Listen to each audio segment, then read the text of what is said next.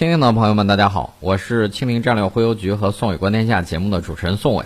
我在蜻蜓上所有的付费节目，尤其是今年的战略忽悠局第二季，通通打五折。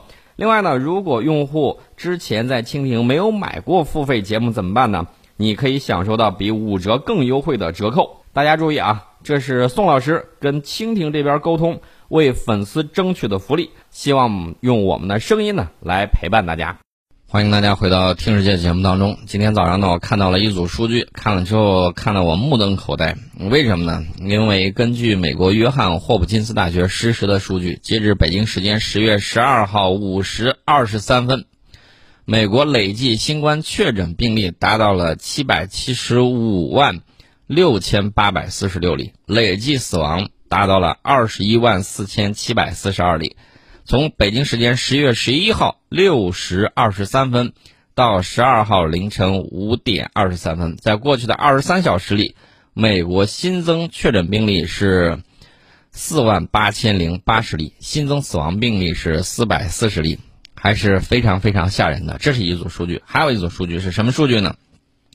印度，根据印度卫生部官网的这个消息，截至到当地时间十月十一号。印度累计新冠肺炎确诊病例是七百零五万三千八百零六例，累计死亡病例，按照他的这个统计是十万八千三百三十四例啊。过去二十四小时新增确诊病例是七万四千三百八十三例，新增死亡病例是九百一十八例，这个数字还是非常吓人的。尤其是他们现在这个统计，大家也知道，统计的数据只有他们自己清楚，能不能统计到，尤其是印度。这个不太清楚，我再次强调一下，新冠病毒是全人类共同的敌人，不要乱甩锅，不要双标，按照科学的要求、科学防疫的要求，积极做好防疫啊！不要再胡说八道了啊！比如说，这个特朗普发了个推特，说已经免疫，推特直接把它标记为误导性言论，啊，你说这事儿给闹腾的。美国总统特朗普的那个推文啊，被这个推特官方标记成违反规则及传播与新冠肺炎相关的误导性和潜在有害信息。在这条免责声明之后，推特官方还补充到说，考虑到公众利益，他决定允许继续访问此推文。那这个现在在特朗普推文的首页无法显示具体内容，只有点击查看才能够看到具体的信息。特朗普说啊，我对新冠病毒已经免疫了。然后他还说了，昨天我从白宫医生那里获得全面完整的签字，这就意味着我不会再得新冠，啊，意思就是免疫啊，也无法传染。很高兴知道这一点。然后呢，推特直接就把它标记为违反规则及传播与新冠肺炎相关呃相关的误导性和潜在性的有害信息。呃，这个大家可以看看这个情况啊。嗯，那到底是什么样的这个状态？我觉得这个还是。还是听一下这个其他媒体怎么说的吧。福克斯新闻是这么说的：说有证据表明，对于患有轻度新冠肺炎病例的人，至少三个月不大可能再发生感染，但是目前尚不清楚能持续多久。福克斯是比较偏向这个特朗普总统的。然后路透社指出说，从新冠肺炎中恢复过来的人有多长时间可以保护自己免受第二次感染的影响，目前尚无科学证据。然后呢，特朗普呢就强调自己身体状况好啊，而且可以重返竞选活动。这个情况，我记得在九月十八号，美国已经有人说了，说这个为了选举，然后呢会有人说自己得了疫情，然后呢迅速还会治好，然后告诉大家这没有什么事儿。人家的这个神预言已经提前了多长时间？至少半个月以上，已经把这个事儿给说出来。你看，就按照人家完整的这个剧本给演下去了。呃，这是目前的这个情况啊。那但是呢，我看白宫白宫的这个备忘录，大家要知道啊，白宫医生如果不听总统的，可能就会被解雇啊。尤其是大家看那个福奇，对吧？美国美国版的钟南山院士啊，这个福奇博士呢，这个现在的情况是自己和家人的安全受到了这个威胁。白宫的这个备忘录。即便是说完成了这个总统完成了新冠治疗，符合 CDC 的这个标准，可以安全的停止隔离，但是并备忘录并没有说明他的总统是否对该病毒测试阴性以及何时转阴。没有这样的数据，也没有这样的记载。那那这个里面呢，就是有，呃，有很有意思的一个事情了啊，这个大家要注意。另外呢，我再说一个事儿，这个事儿呢，其实跟新冠疫情也有关系，因为我们之前曾经给大家讲说，有一百九十多艘美国军舰出现了新冠疫情，呃，这个是美国海军作战部部长麦克吉尔迪上将在九月底给美国海军舰队的一封信里面说道，今年已经有一百九十多艘美国海军舰艇遭遇新冠肺炎疫情，美国海军方面承认，大量新冠无症状者。仍然在美国军舰上执勤，而且不知道自己已经感染了新冠病毒，那只能说这些小伙子们身体倍儿棒。然后呢，在这种情况之下，依然坚持在全球维护美国霸权啊！这个美国究竟是如何对待自己军人的？我觉得之前有前车之鉴啊，美国自己号称说，不管你死在哪儿，都要把你带回家。结果呢，带回家的这些尸体和尸块。直接给扔到垃圾场给焚烧了啊！这种情况引发了这个很多美国军人家属当时的这个情绪崩溃。这种新闻你在网上一找就能够找得到。那你看他是如何对待自己军人的？嗯，保卫他自己的这个军人，你自己想想一下，他会对你好吗？凭啥呀？凭什么他对你好啊？这世界上没有无缘无故的爱，也没有无缘无故的恨。你觉得他会对你好吗？这个是不可能的。所以说呢，有些公知，大家看今年抗疫以来这些谣言，他们刚开始的时候夸美国这个医疗水平高，说美国医疗免费，结果美国得了新冠肺炎的这个患者把这个得了疫情接受治疗的这个账单给贴出来，三万多美金，三万多美金啊，不吃不喝一年，这个。这个单子还是便宜的，还有更贵的，还有更贵的单子。他们不是说免费吗？谣言被打破。大家还记得不记得当初刚开始有这个疫情的时候，美国方面啊派了美军两艘两艘医疗船，海军医疗船，然后他们是怎么说的？说美国的这个海军医疗船有三十艘啊，有十艘的，有三十艘的，各种各样不同的说法，就是变着花样夸美国一定会可以把这个事儿搞定的。我当时就说，美国海军医疗船设计的没有说能够进行这种隔离的这种方法，它无法对付传染病，它只是做手术啊什么之类的。结果如何？海军美国海军医疗船接受了几例之后，还没有怎么去治，然后呢就出现了这种感染的情况，匆匆忙忙跑了，没有任何用，除了作秀没有任何用处。这是他们自己讲的。大家再看一下，回顾一下我之前给大家聊的，我说他的这个军舰。它的潜艇、它的航母，各种情况，包括它的基地，都会出问题。结果怎么样？藏着瞒着大半年了，一百九十多艘军舰或多或少遭遇了新冠疫情的感染，还有一些人啊，甚至不知道自己是无症状感染者。无症状感染者有的，根据我们的经验，他也会传播。那你觉得美国的这个军舰到最后会不会变成幽灵船、幽灵舰队？那这个事儿谁也不好说，那就看他们自己到底怎么去治了。这是我给大家说的，这是美包括美国海军时报也承认是这样的情况，人家自己的这个将领也承认是这么样一个情况。那最近大家会看到，除了美国之外，还有印度，印度的这个疫情也非常的凶险，而且呢，有些专家学者对他表示了担忧。这个我们也看到了。那你看这两个国家的表现是什么？不是积极去救治本国国民和本国的这个军队，而是，啊，是使出了吃奶的劲儿啊，要这个维护霸权，要去全世界各地打仗，或者说挑动全世界的这个格局的这种变化啊，各种的煽风点火。也就是说，自家不行，我不好过，也要拉大家下水。还记得那个麦凯恩号吗？被撞的七七荤八素的啊，现在这个又修又躺，好不容易两三年过去了。刚一出来，就开始急急忙忙的跑到我们周边耀武扬威，被我们全程监视驱离警告，啊，这个大家也看到了，蹦来跳去。那你到底有这个钱去驱动你的这个海军，驱动你的这个军队，各种四处乱跑，你就没有钱照顾一下你自己的人吗？美国总统特朗普迅速把自己的所谓的新冠疫情治好了。那我想问一下。你这个二十多万人，这就白死了吗？你既然有这样治疗的方法，你为什么不推广，让他们都得到有效的治疗，而且在刚开始的时候，真是把我们吓坏了，说死十万人，他就是做的不错，把这个东西给控制住了。那现在已经死亡了二十一万人，难道他们就变成了统计数字了吗？他每一个人身后都是一个家庭啊，啊，大家看看这个情况。到现在啊，这个大家会看到，美国之前所有的这个舆论战，为什么在这次疫情面前全都破产了？大家发现他说的，跟他能够做到的完全是两码事儿。我们看到他现在的这个情况，无论是动员能力，还是各个方面，还是保命，他保谁的命？他保资本家的命，他可不是保人民群众的命。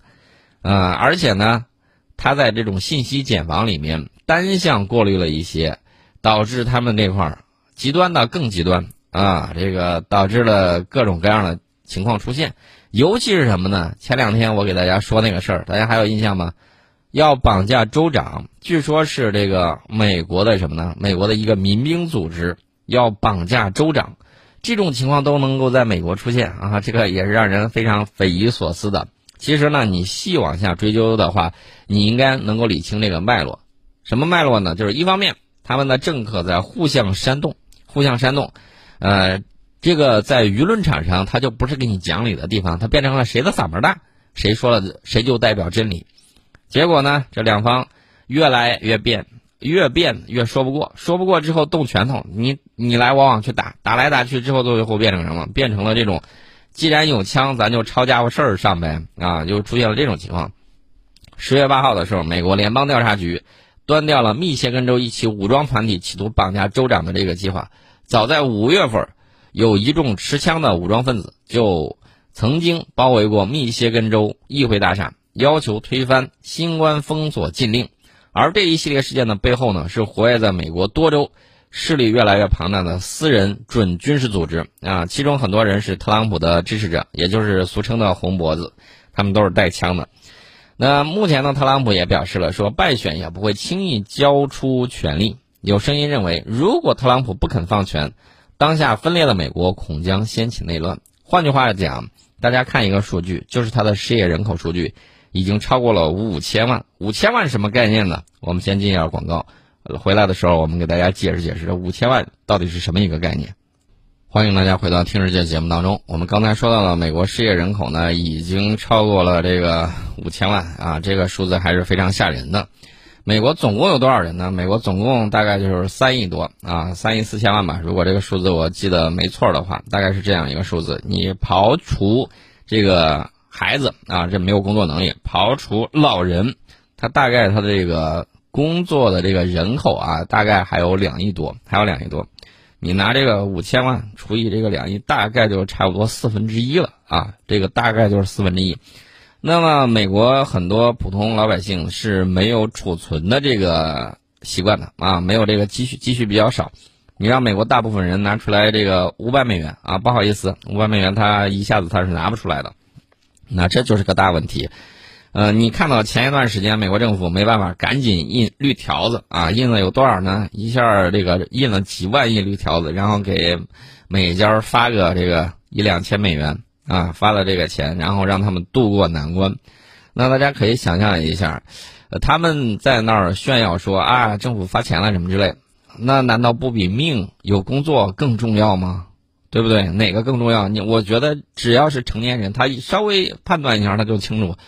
所以说呢，大家会看一下啊，他们现在这个情况。然后呢，我们再说一下它具体的这些，这个所谓的这个民兵组织啊，这个民兵组织还是很有意思的。为什么这么讲呢？这是美国联邦调查局，就是 FBI 宣称挫败了这么一个阴谋。这个极端组织居然还讨论了有一些议程。这个议程是什么呢？第一就是判处州长，就是密歇根州长啊，格雷琴·惠特莫。判处州长叛国罪，啊，这等于说是要凌驾于法律之上，自己组建一个法庭。第二条，人家还讨论了一个叫谋杀掉暴君，啊，这这这个就密谋推翻密歇根政府。这六名男子呢，目前面临联邦政府对其密谋绑架的这个指控，但是未经授权的民兵活动在密歇根还有其他地方仍然在继续。那这次参加绑架阴谋的未透露姓名的民兵。是全美各地动员起来的，越来越多的私人准军事组织的一部分。那这些组织呢，完全不受合法权力或政府的问责。呃，美国呢有一个记者啊，他就写到了这个事儿，呃，呃报有报道，而且呢去采访了谁呢？采访了美国前代理助理司法部长啊，负责美国国家安全事务的一个人，叫玛丽麦考德。然后这个玛丽麦考德呢就说，呃，他这些组织自称为民兵。啊，另外一些拒绝使用这个词儿，经常他们认为必要的时候一起训练使用这个自动步枪啊等等其他一些准军事技术啊，并且部署重型武器，有时候甚至全副武装。有时候他们的目标是反抗各州的暴政，这个暴政要加引号。我想知道美国前代理助理司法部长说到的这个反抗暴政到底是什么意思？美国各州到底有什么样的暴政，我就不了解了啊。虽然他把这个暴政加了引号，呃，我还是要强调一点，不管他们听不听得到，我都要说：第一，王侯将相宁有种乎；第二，哪里有压迫，哪里就有反抗。他们的这个反抗目标是各州的暴政，就像今年春天，他们受到总统在推特上呼吁解放密歇根的鼓动，袭击了密歇根位于兰辛的州议会大厦，要求终止州长惠特莫的封锁禁令时候是一样的。哦，看来这个。前代理司法部长啊，应该是什么呢？应该是民主党的人，不然的话他也不会这么去黑总统啊，黑现任总统。然后呢，他说有些时候这些民兵组织想要篡夺执法职能，就像他们在威斯康星州基诺沙所做的那样，在种族抗议活动中声称要保护财产。然后他们这么做呢，通常是回答一些有关于美国左翼暴力的虚假谣言。啊，这类谣言呢，在总统将这个安提法定义为恐怖组织之后愈演愈烈。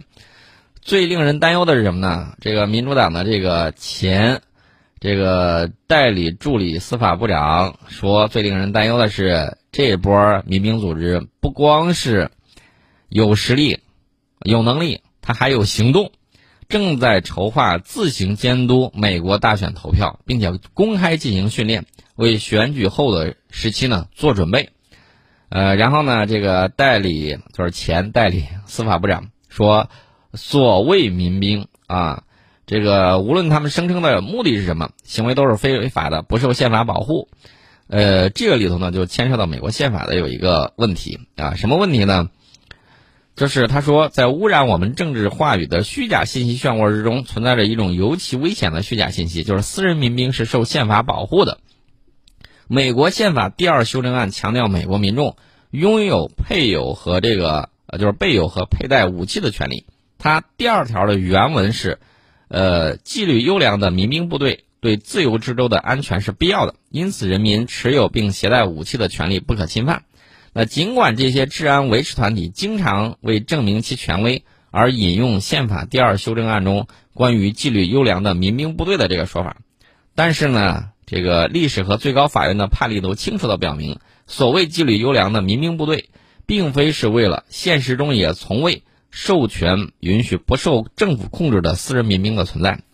看来，这个美国前，呃，代理助理司法部长，跟美国宪法，最起码传播到我们这儿，口口相传的说什么什么之类的，好像并不是特别一致，而且人家援引了这个最高法院的这种判例。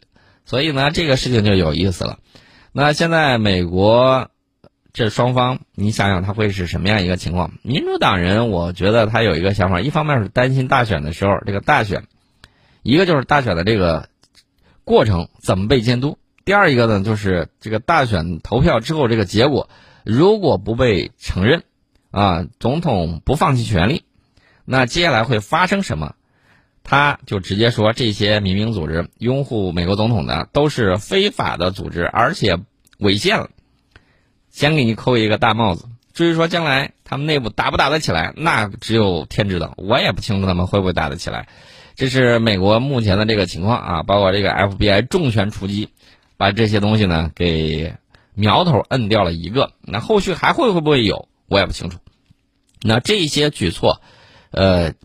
接下来会怎么样呢？会不会在大选之后，因为届时内乱的这个威胁可能会达到最大，州和地方的两党领导人，无论是右翼还是左翼，这个司法就是前助理司法部长建议都必须对武装民兵活动加以谴责。呃，他说这些武装的存在不仅会触犯州的反准军法，还可能触犯到禁止恐吓选民的法律。啊，等等等等，他都在说这个。他说，你这个州检察长、州部长、地方检察官、执法官员和选举工作人员必须知悉这些法律，并且做好执法的准备。等等等等的，说了一大串。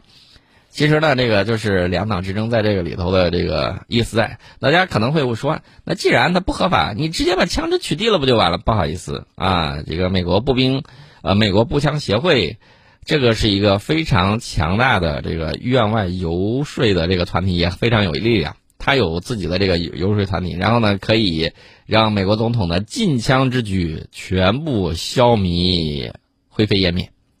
呃，而且呢，不要忘了，这背后有巨大军火商的利益。没事就让你买多买枪支，那等到到时候的时候会发生什么样的情况呢？不清楚。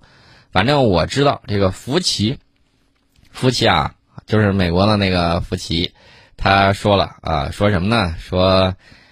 白宫内出现了超超级传播事件，没戴口罩还聚在一起啊！咱们就不管你内部到底有多乱了，我只是提醒你一下，科学抗议啊，这个很关键，真的是很关键，千万不要再不当一回事了啊！这是我给你说说到的，以及提了个醒。至于你自己今后怎么做，那就是你自己的事情了，这个一定要注意啊。